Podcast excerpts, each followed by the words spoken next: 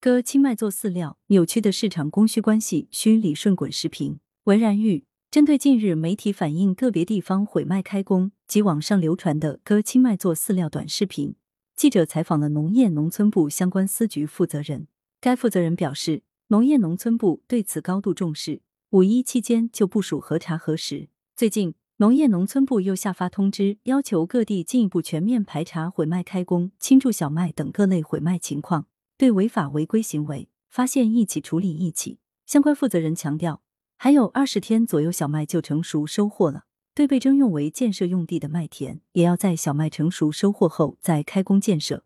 五月十一日，央视小麦将熟未熟就积极收割，颇有前功尽弃之感。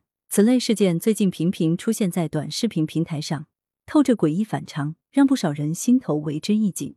如此糟蹋粮食，不仅激起了网络舆论的道德批评，也迅速招致主管部门的专项督查。在守护粮食安全的大基调下，此类毁麦行为的影响很自然被视作是生产端的失守，甚至被解读为整体性风险。当然了，从实际反馈的情况看，割青麦的做法并不普遍，后果可控。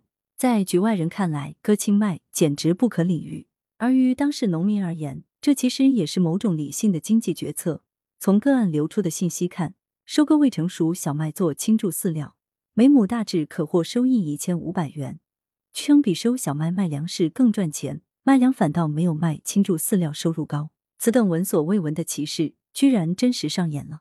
应该说，其背后的原因是错综复杂的，绝非单单一句粮食太便宜所能解释。看似异常的怪现象，内在实则是有着特殊的工序逻辑支撑的。需要明确的是，在寻常年份，养殖场、饲料厂基本是不会太多收购青贮小麦的。这里面的道理很简单，就是青贮小麦不合算，性价比极低，尤其是相比青贮玉米、青贮苜蓿等，青贮小麦更是贵的离谱。然而，一些地方去年受水灾等自然灾害的影响，正常的饲用农作物耕作进程被打乱，灾后补种也是优先保种粮，由此导致今年青贮玉米等产量不足，相关需求方无可奈何才转而去求购倾注小麦救急。这一阶段性的畸形市场。显然是不会持续的。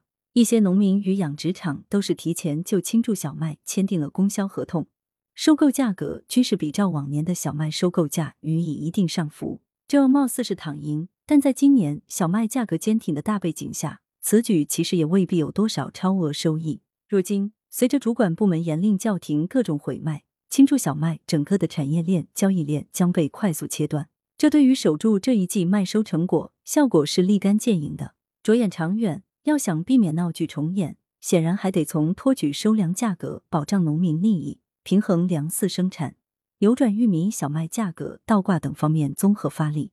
来源：羊城晚报羊城派，责编：付明图，王俊杰，校对：赵丹丹。